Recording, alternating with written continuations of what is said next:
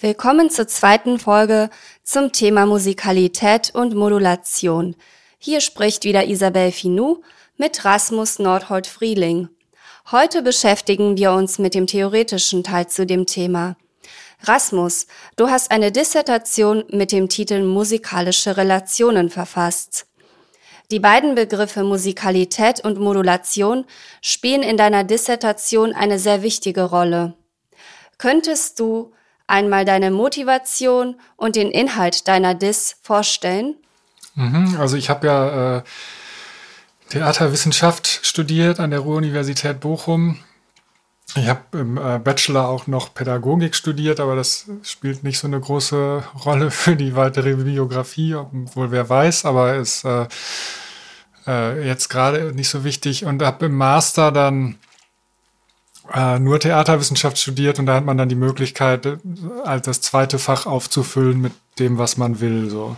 Und da ich die ganze Zeit äh, so musizierender äh, äh, Theaterwissenschaftsstudent war und auch, dass da schon losging mit, äh, mit der Theater, also mit der praktischen Arbeit, ähm, hat es mich irgendwie immer interessiert oder es fiel mir irgendwann auf, dass es so eine Rede gibt davon, dass irgendetwas musikalisch ist, auch wenn es äh, jetzt nicht äh, in erster Linie klanglich ist oder Musiktheater ist, also dass irgendwie eine Auf von einer irgendwie eine Aufführung gesagt wird, die ist aber musikalisch, also jetzt einfach so im, im, äh, im Foyergespräch sozusagen. Äh, äh, und zwar nicht weil sie, weil sie viel Musik beinhaltet, sondern weil sie irgendwie so organisiert ist wie Musik oder weil sie irgendwie auf so eine Weise berührt wie Musik oder ja, wieso denn überhaupt? Äh, oder auch, dass Texte musikalisch sind und so. Äh, und dann hatte ich eben in, im Master, hatte ich dann in der Medienwissenschaft relativ viele äh, Seminare belegt, unter anderem bei Erich Hörl, äh, der ein Seminar gemacht hat zu Gattari, ist ein Psychoanalytiker, der mit Deleuze, äh, dem äh, französischen Philosophen, viel zusammengearbeitet hat. Und äh, sowohl diese Gemeinschaftsarbeit dieser beiden Autoren, die äh, als auch das Denken von Gattari alleine, das in Deutschland noch so ein bisschen weniger bekannt ist, äh, extrem stark geprägt ist von musikalischen Begriffen, also von Rhythmus, Polyphonie und äh, Ritornell und so weiter, sind so Begriffe, die da eine ganz große Rolle spielen. Also so weit, dass man bei Gattari sagen könnte, dass da äh, dass die ganze ganze äh, Subjektivierungsmodell, was er vorschlägt, eigentlich ein äh, musikalisch und klanglich organisiertes Ding ist. Und das ähm, beziehst du dich da jetzt auf das Werk 1000 Plateaus?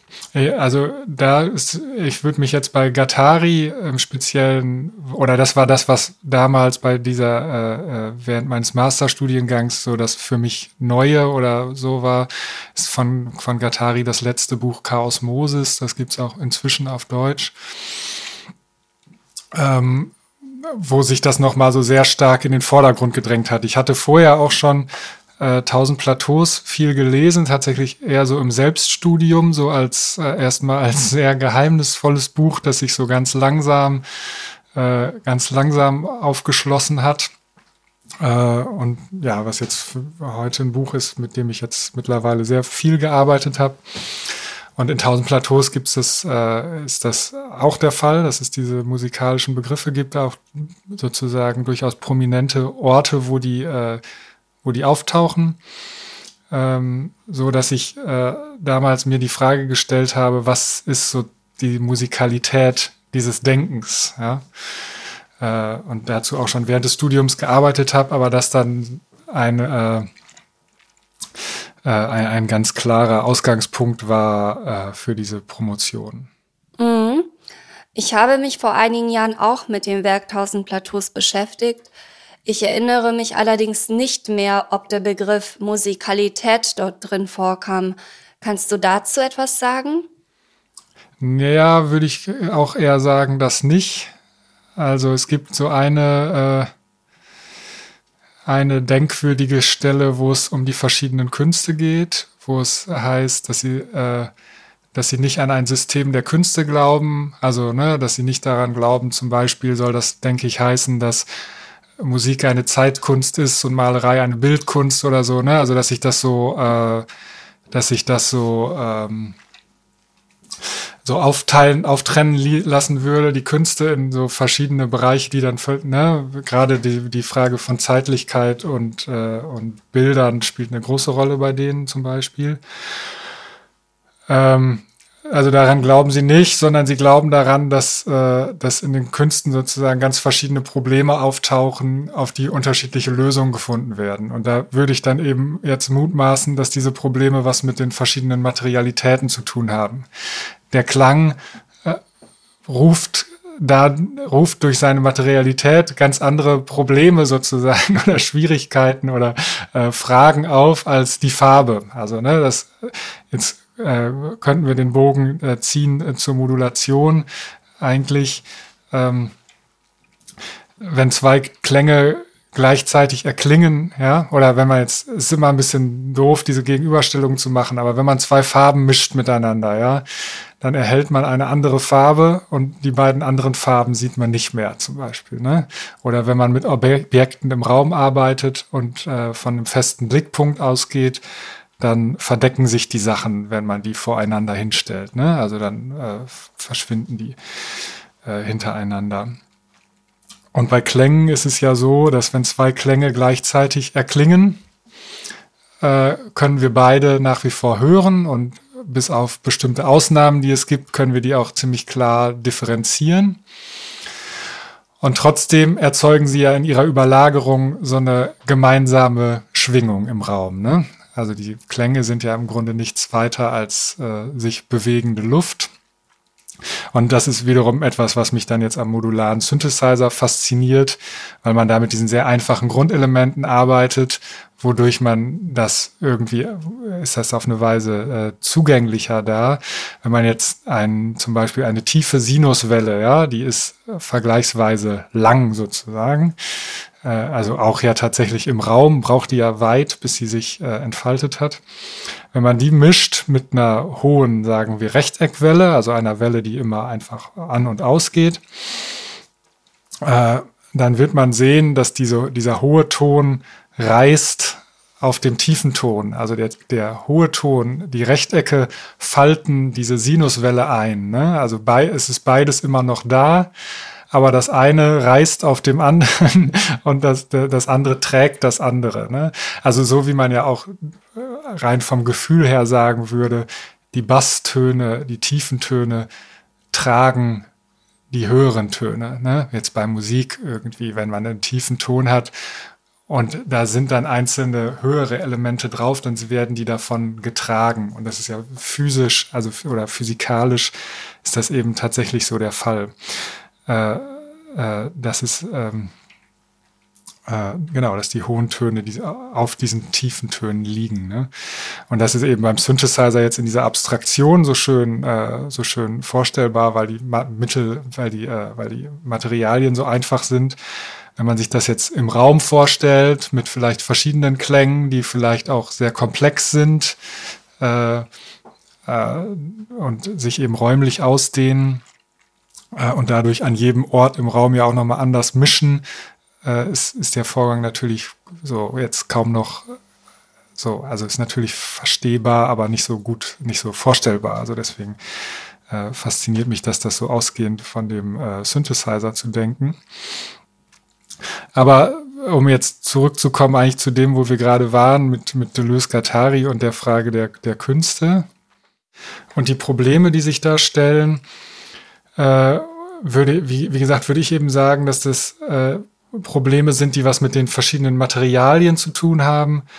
Und äh, für mich in dieser Formulierung von dem, von dem Musikalischen hat sich das eben auch rausgestellt, das Musikalische wirklich vom Klanglichen auszudenken. Es gibt verschiedene, äh, nicht besonders viele, aber es gibt Versuche, Musikalität als einen abstrakten Begriff, der auch nicht klangliche Dinge betrifft, zu beschreiben, also die Musikalität des Theaters oder sowas zu beschreiben. was dabei eben häufig passiert, ist, dass eigentlich Formen übernommen werden, und zwar Formen aus der europäischen Kunstgeschichte. Also dass gesagt wird, etwas ist wie eine Fuge oder etwas ist wie Solo und Tutti oder so. Oder und äh, das fand ich jetzt äh, also einerseits diese Begrenzung auf diese Formen und dann eben diese Begrenzung von Musikalität auf europäische Musikgeschichte doch äh, sehr begrenzt und war es mir eben wichtig, einen, einen Begriff zu schaffen, der ein weiteres Musikverständnis hat und eben auch Musikalitäten anderer Kulturen äh, beinhaltet oder berücksichtigt. Und dann war für mich so der Punkt zu sagen, also auch um jetzt Musikalität und Klanglichkeit zu unterscheiden, zu sagen, dass die Musik eigentlich die Kunst ist, die die Eigenart des klanglichen Materials untersucht ja, die Kunst, äh, die Musik äh, entfaltet die Potenziale des klanglichen Materials, äh, wäre da so mein, mein Verständnis davon. Und dann ging es mir eben darum nachzuvollziehen, was ist dieser spezifische Bezug im Klanglichen, wo sich eben der Begriff der Modulation als so ein zentraler dann herauskristallisiert hat, um dann zu fragen, wie kommt dieses klangliche, musikalische Denken auch in der Philosophie vor oder in der bildenden Kunst oder so. Genau, du schreibst ja in deiner Dissertation über den Begriff der Modulation, dass du sie als produktiven, affirmativen Bezug der Spannung siehst. Ja, genau. Also es ist so, äh, ähm, dass äh, die Modulation, also das ist so auch so ein ethischer Aspekt eigentlich davon, dass dass in dieser Klanglichkeit, es gibt im Klanglichen nicht entweder oder, ne? Also es gibt nicht das oder das und das, ne? Das eine verdrängt nicht das andere. Also wie gesagt, immer abgesehen von bestimmten Ausnahmen, die es da natürlich gibt, von äh, Frequenzauslöschung und so weiter. Aber jetzt erstmal auch von der alltäglichen Erfahrung äh, filtern wir natürlich äh, ganz viel, was wir hören, aber es klingt erstmal alles gleichzeitig durcheinander hindurch. Ne? Ich habe mit äh, gerade mit Studierenden das äh, gemacht, so den Versuch, dass die, äh, dass die so Protokolle machen sollten, fünf Minuten, was die hören. Und zwar nicht ein Auto, sondern äh, ein anschwellendes Geräusch, das rauscht, also dass man die, wirklich die Klanglichkeit beschreibt und äh, wie sich die, die Klänge äh, miteinander vermischen. Und äh, das, ist ne, das ist sofort eine Überforderung, wenn man versucht, das alles, zu be, das alles zu beschreiben, weil es einfach so viel ist und so viel, was gleichzeitig da ist. Und das äh, Genau, das ist eben kein, äh, kein negativer Bezug, wo man sagt, entweder das eine oder das andere, sondern es ist immer sowohl als auch und dann noch das und dann noch das und dann noch das. Und äh, wenn man zu diesem, zu diesem Bild der Modulation zurückkommt, äh, dieser, dieser Linien, dieser Wellen, die sich gegenseitig einfalten, äh, ist das ja wirklich auch ausgesprochen äh, äh, faszinierend, wenn man sich vorstellt, was so bei der Digitalisierung von Klängen passiert oder bei der Schallplatte ist das ja im Endeffekt ähnlich, wo eben jedes, jedes Stück Musik aufgelöst wird in diese, äh, in diese eine Linie oder in zwei, eben wenn es Stereo ist, in der alles drin ist, ne? Oder jetzt auch, wenn wir sprechen, sozusagen jeder S-Laut und jedes äh, irgendwie Klicken mit der Zunge und so weiter wird jetzt übertragen in diese eine Linie, die gezeichnet wird, in der die ganze Information äh, vorkommt. Ne? Und das eben, äh, und das, wenn man das jetzt äh, so ein bisschen äh, ethisch wendet, finde ich das eben auch ein sehr schönes Bild eigentlich für, für Gruppen oder Kollektive oder auch eine, ein Verständnis so vom in der Welt sein, jetzt so über das rein menschliche hinaus, äh, dass die Dinge sich nicht gegenseitig ausschließen oder so, sondern sich gegenseitig halt transformieren und äh, eben in dem, in dem Zwischenraum, in der Überlagerung irgendwie was entsteht, was, was über die beiden Einzelinputs oder die Einzelinputs so hinausgeht.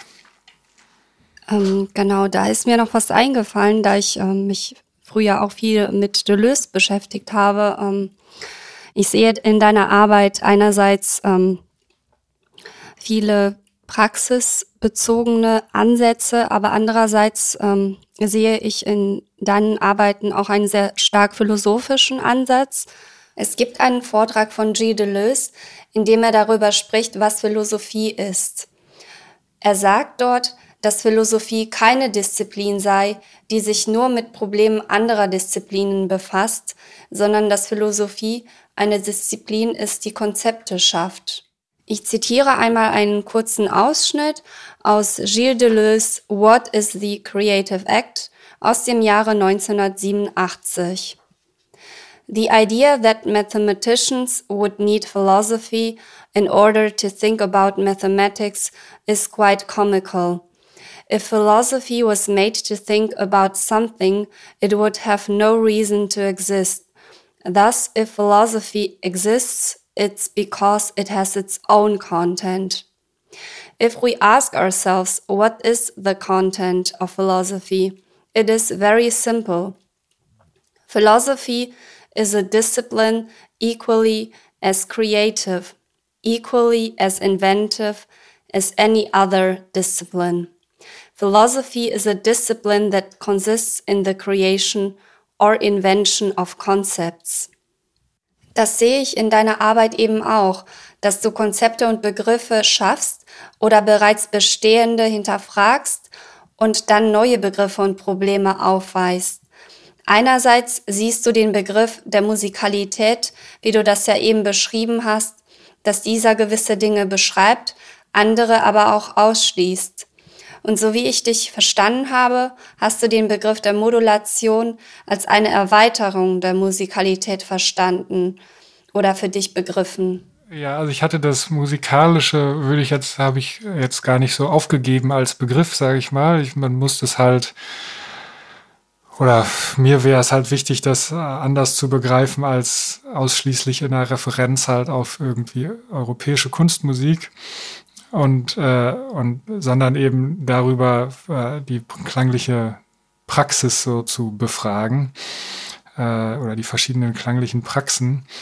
Äh, und, und dafür hat sich mir eben der Musik, der Modulationsbegriff als, also ne, wenn man sagt, musikalische Relationen, was soll das sein? dann würde ich sozusagen jetzt nach der Arbeit, also das hat sich auch tatsächlich erst so ein bisschen am Ende der Arbeit dann rausgestellt, äh, würde ich sagen, musikalische Relationen sind Beziehungen der Modulation. So, das ist äh, im Grunde der technisch akkurate Ausdruck, wenn man so will, äh, äh, äh dafür.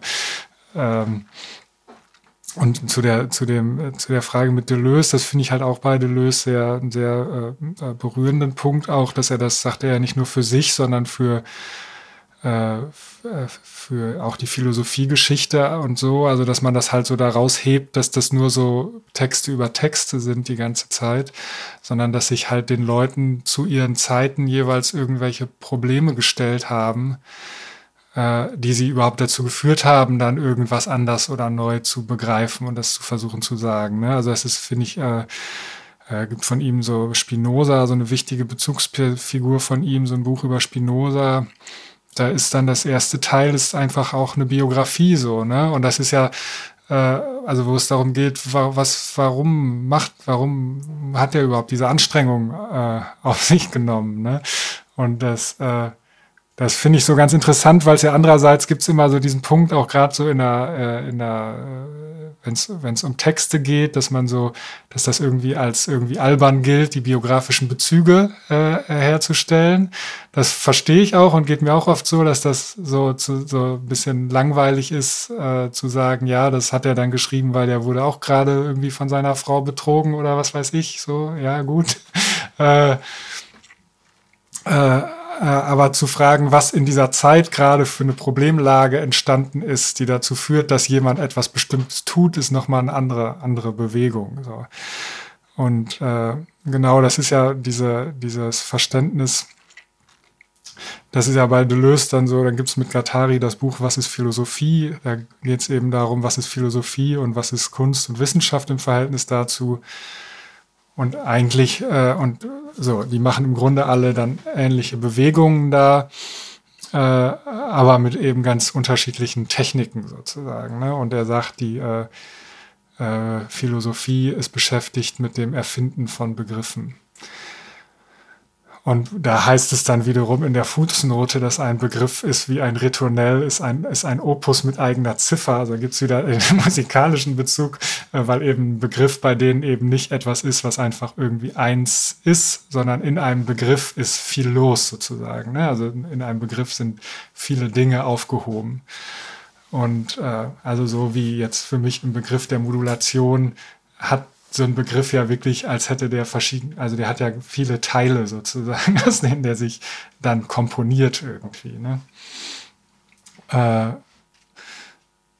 genau, und, und diese, äh, ich habe mich das auch während, während der Arbeit an der Promotion immer gefragt, in was für einem Verhältnis steht das jetzt eigentlich, dieses künstlerische Machen und das praktische Machen und habe es eigentlich währenddessen immer sehr getrennt voneinander gehalten, auch äh, im Sinne von Arbeitszeit äh, habe äh, also häufig dann zwei Monate in einem Projekt gearbeitet und dann wieder zwei Monate an der DIS oder so. Was sich nur jetzt lustigerweise am Ende rausstellt, weil ich tatsächlich gleichzeitig mit der DIS angefangen habe, das Modularsystem aufzubauen. Also wirklich zeitgleich habe ich das erste Ding gekauft damals, ne, das ist 2014. Und es ist eigentlich ziemlich gleichzeitig das Buch fertig geworden und dieses äh, System so weit entwickelt jetzt, äh, dass es so mein zentrales Instrument geworden ist. Und in beiden spielt natürlich der Begriff der Modulation eine große Rolle, so dass sich so unterirdisch äh, das Ganze offensichtlich die ganze Zeit doch äh, befeuert hat oder natürlich das eine mit dem anderen zu tun hat. Äh, auch wenn ich jetzt zum Beispiel sagen würde, dass ich kein konzeptioneller, also dass ich beim Musikmachen gehe ich nicht in der Weise konzeptionell vor, dass ich mir jetzt denke, ich will jetzt äh, tausend Plateaus komponieren oder so. Ne? Andererseits spielt es natürlich eine Rolle, diese begriffliche Arbeit gemacht zu haben und dadurch manche Dinge auch benennen und besprechen zu können und auch äh, ja manch, zu wissen, was einem so irgendwie wichtig ist. Ne? Also auch jetzt in der, wenn man jetzt diesen Bogen spannen wollte in, zu, zu der Arbeit an der EP, habe ich zwar natürlich erstmal was vorgegeben, aber mir war es halt schon sehr wichtig, so viel Raum zu lassen, dass die, das, was der andere oder die andere einbringen wird, das Ganze schon nochmal stark modulieren wird, also die, äh, die Gesamtgestalt dessen äh, stark bestimmen wird. Ne? Also das sind natürlich Dinge, die, die sich dann äh, übertragen. Da fällt mir auch wieder was ein, was Deleuze gesagt hat, ist, dass er er sprach auch immer von Begegnungen und ähm, ich erinnere mich an ein Philosophieseminar, in dem ein Professor er sagte, dass ähm, Deleuze immer Begegnungen eben gesucht hat und eine Begegnung kann eben auch mit einem Musikwerk, mit einem Gemälde sein und da ist eben auch diese das, was ich bei dir sehe, mhm. dass sich das ne, einmal das künstlerische, künstlerisch tätig sein oder eben aber auch die Begegnung in dem künstlerischen Werk, wo du auch mit anderen zusammengearbeitet hast, dass sich da etwas Neues daraus kreiert, erschafft, eine neue mögliche Welt in ja. Deleuze Worten. Ja, es gibt ja, also das ist ja so der Begriff der Relation eigentlich auch, äh, der jetzt äh, äh den ich verstehe über äh, Gilbert Simondon, der auch ja eine wichtige Bezugsperson von äh, Deleuze war. Äh, also ja, der ist ziemlich, äh, ziemlich viel Simondon in Deleuze, mehr als Deleuze äh, so offen sagt, wie das ja häufiger auch der Fall ist.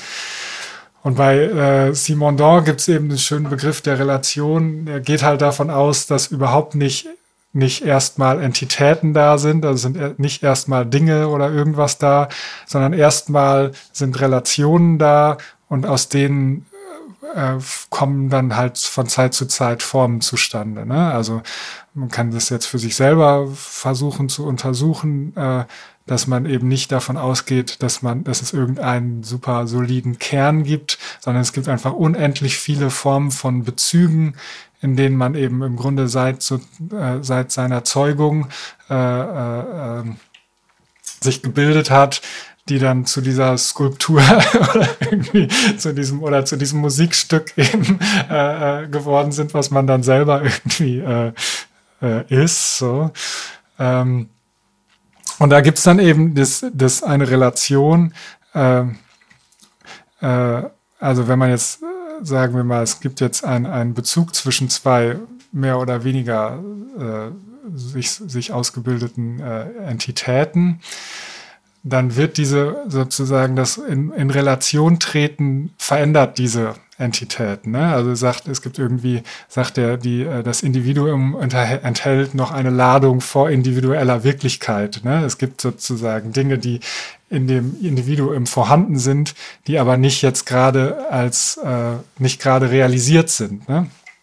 die aktual nicht vorliegen. Und es kann halt dann dazu kommen, aber ich meine, das ist ja sozusagen das wirklich das Ding, was man, was man hat mit Begegnungen, äh, dass, wie du sagst, sei es jetzt mit Menschen oder mit irgendwie Musikstücken oder so, dass es sein kann, dass man etwas begegnet und das verändert einen. Vielleicht aktiviert es irgendwie einen auf einer gewissen Art und Weise in etwas, was vorher noch nicht aktiviert worden ist. Genau, ja.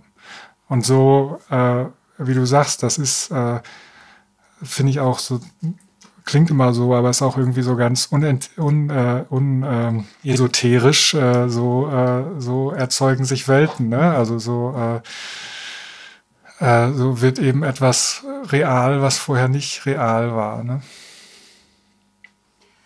Und ähm, so haben wir jetzt auch eine schöne Überleitung ähm, wieder zu deiner Dissertation. Du hast ja auch ähm, Genau, deine Dissertation wurde ja unter anderem von Heiner Goebbels mitbetreut. Ähm, kannst du einmal dazu was erzählen, wie du durch diese Begegnung inspiriert worden warst? Ja, den hatte ich mal irgendwie bei so einem äh, äh, Vortrag gehört. Das war, als ich gerade diese, dieses Thema so äh, gebildet habe und mich und sozusagen überall so abgeklopft habe, wo sagen Leute, irgendwas ist musikalisch oder so. Und dann hat er eben äh, da von seiner Arbeit erzählt und da habe ich danach dann äh, konnte man Fragen stellen, habe ich gefragt, ja, würden Sie denn sagen dann, dass die Arbeit mit dem Licht oder den Objekten und so äh, bei Ihnen auch musikalischer Natur ist? dann hat er gesagt, ja, natürlich würde ich das auf jeden Fall so sagen. So. Und dann war ich damit erstmal so ganz zufrieden und hatte sowieso schon die Idee, vielleicht über ihn zu schreiben, im Speziellen über die Arbeit Stifters Dinge, äh, die äh, ja eine sehr schöne Arbeit ist. Möchtest du ganz kurz für ja, diejenigen, die die nicht kennen, kurz genau, Stifters, darstellen? Genau, Stifters Dinge hat so die Eigenart, dass das ein Theaterstück ist, in dem gar keine Menschen äh, auf der Bühne sind. Also es gibt so Becken mit Wasser und es gibt so präparierte Klaviere und so Pflanzen und so Kuben und es gibt Projektionen und es gibt Texteinspielungen. Aber es gibt halt gar keine Menschen, sondern diese, nur dieses Gefüge transformiert sich die ganze Zeit. Ne? Und äh, und die Texte handeln auch viel von der, im Grunde von, so also im weitesten Sinne von so einer Frage von Nichtmenschlichem. Ne? Und so, sowohl zum Beispiel, äh, also Adalbert Stifter, auf den der Titel sich bezieht, ist so ein Text, wo so ein Wald beschrieben wird, wie der Geräusche macht und so, ne? So, sowas, aber dann auch sowas wie Malcolm X mit so einem Text, ich weiß jetzt nicht mehr genau, aber so halt so ein politischer Text, wo es um den Ausschluss der schwarzen Menschen aus dem Begriff des Menschen äh, irgendwie geht. Und das, äh, und dieses Stück hat, es wurde halt diese Bühnenmaschinerie irgendwie gebaut, und äh, Heiner Goebbels konnte das dann, diese Anlage wohl wirklich mit einem MIDI, äh, MIDI-Klavier dann steuern. Also der konnte das dann halt wirklich spielen und dann wurde das halt irgendwie aufgezeichnet. Äh, und so wird das halt tatsächlich auf rein technischer Ebene äh, auch von, von MIDI-Signalen einfach gesteuert. Genau, und ja, ich hatte ihn dann irgendwann einfach angeschrieben und hatte ihm gesagt, was, hatte ihm das, da gab es schon ein Vorwort. Das habe ich un, unüblicherweise als erstes geschrieben. Und äh, das habe ich ihm geschickt und dann bin ich nach, dahin gefahren nach Gießen und dann, genau, dann hat er das, äh, hat er das gerne übernommen. Äh, und das ist natürlich ein, ja, eine äh, besondere und auch informative Begegnung. Ich, also er hat sich auch, ja, war, glaube ich, für ihn auch tatsächlich ein interessanter Vorgang. Also weil auch, ich meine, jetzt, jetzt haben wir viel über Deleuze gesprochen, es gibt auch andere Themen, aber jetzt äh, die, in dem Buch vor oder andere Referenzen, die so vorkamen, aber für ihn war zum Beispiel diese ganze Deleuze-Thematik, kannte er gar nicht. Natürlich so vom Namen und so, aber hat er sich nie, nie mit beschäftigt. Das war für ihn, glaube ich, auch tatsächlich sehr gewinnbringend. Äh, und auch bin ich so ein paar Dingen nachgegangen, die ich über ihn dann kannte, von dem, wo er aber natürlich auch nicht ganz so ganz tief mal reingeguckt hat. Also es gibt ja über Schönberg ein kleines Kapitel. Die glückliche Hand ist von Schönberg ein Versuch, wie er sagt, mit den Mitteln der Bühne zu musizieren. Äh, das äh, hat mich in der Arbeit natürlich interessiert, was das, was da dann wohl für ein Wissen produziert wurde über die Musikalität. Also gerade weil Schönberg ja dann auch auf so einer Kante steht in der Musikgeschichte. Genau, um nochmal auf den Begriff der Musikalität äh, zurückzukommen. Du sprichst ähm, in deiner Dissertation auch über das Globalwerden der Musikalität. Ähm, da beziehst du dich auch auf Nancy. Ähm, genau, vorhin, als wir auch über Räumlichkeiten, das Aussenden des Klangs, des, ähm, der, der Wellenform in den Raum, wie sich eben Klang in den Raum aussendet. Das hat mich stark auch an Nancy erinnert, ähm, in seinem Werk ähm, zum Gehör schreibt er, dass ähm, der Klang sich im Raum aussendet und dass es aber in mir widerhallt, also in dem Subjekt. Ähm, könntest du dazu was sagen? Mhm. Ja, einerseits ist bei jetzt um dieses Globalwerden der Musikalität spielt natürlich auf diesen Punkt an, was ich vorhin gesagt habe, eben Musikalität nicht jetzt ausgehend allein von der europäischen Kunstmusik zu denken. Ähm, und das ist so was, was bei Nancy wirklich sehr stark auch ist, dass er eben diese, diese Globalität äh, der Musik äh, sehr in den Vordergrund stellt. Und also auch wenn er natürlich, äh, wenn es jetzt um Referenzen oder so geht, mehr irgendwie, was weiß ich, Wagner und Bach kennt als äh, Sun Ra und, und Coltrane oder afrikanische Musikkulturen oder so. Ähm, hat er das ganz klar auf dem Schirm, dass das so für die für, für ein Begreifen der Musikalität heute wichtig ist, zu sagen, es gibt ganz viel unterschiedliche Musik. Und zwischen denen eröffnet sich der, der äh, Raum der Musikalität heute. Ähm, und der, der andere Punkt mit dem Widerhall, das ist tatsächlich was, wo ich sagen würde, dass betrifft ein Problem, bei dem mir der Begriff der Modulation wiederum geholfen hat.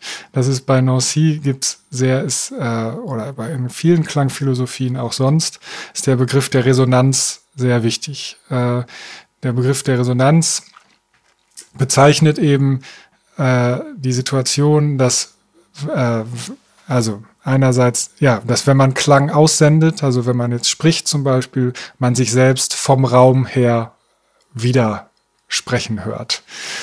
Also während man in der Visualität wieder jetzt so ein bisschen flache Gegenüberstellung, aber während man in der Visualität das Bild von sich selbst hat, äh, gegenübergestellt, vollständig im Spiegel, so das Lacanische Moment äh, der Illusion von dem vollständigen Subjekt, das abgeschlossen ist und so weiter äh, hat man in der Klanglichkeit darin, dass man seine Stimme von der Welt wiederhört, so eine Art ökologisches Moment. Also man hat das Moment der eingebunden, des eingebunden, der Eingebundenheit und des Bezugs.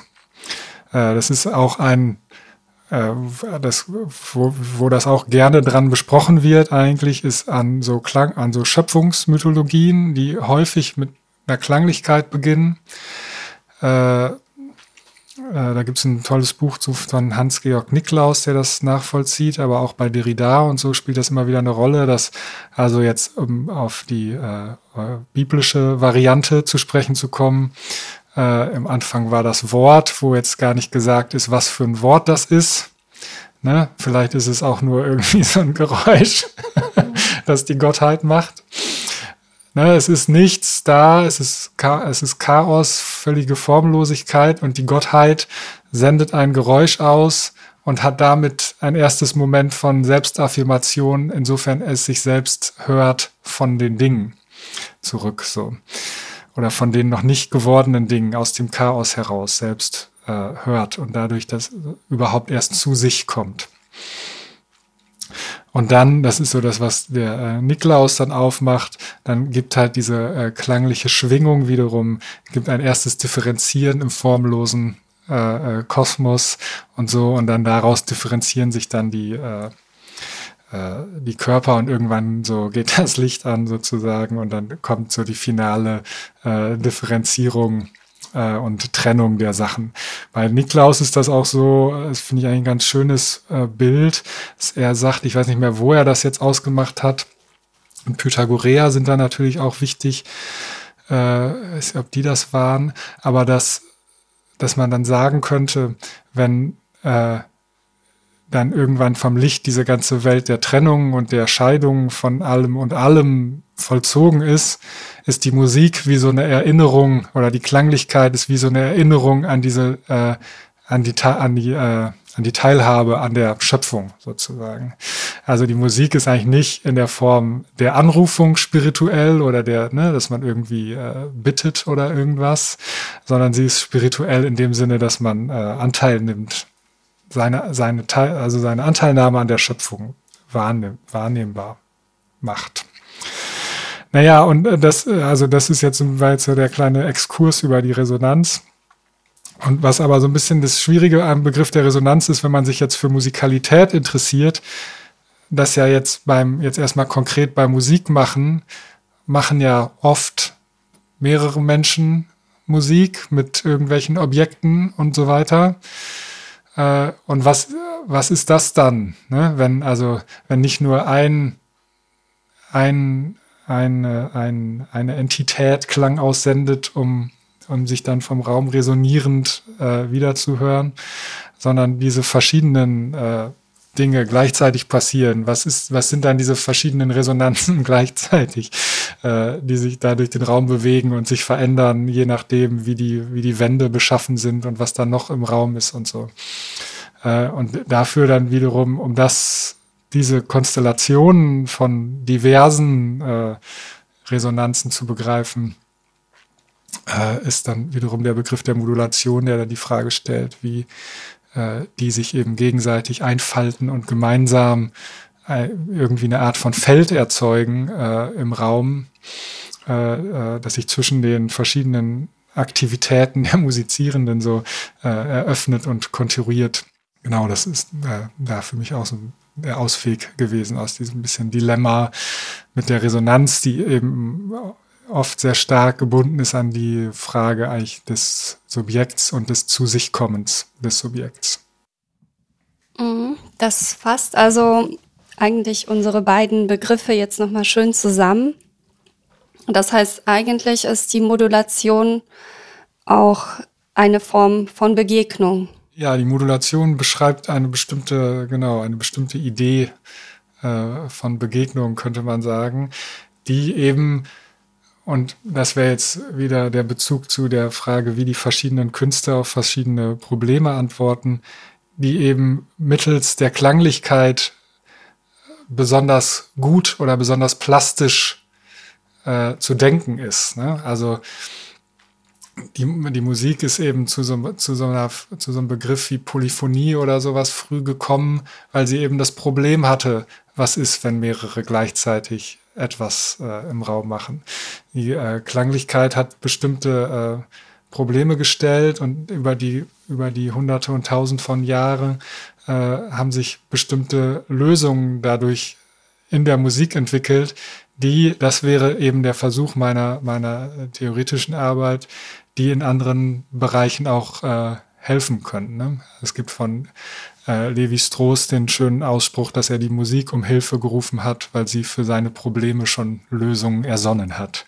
Das war ein sehr schöner Abschlusssatz. Vielen Dank für das Gespräch. Ja, danke schön. Oh, oh God,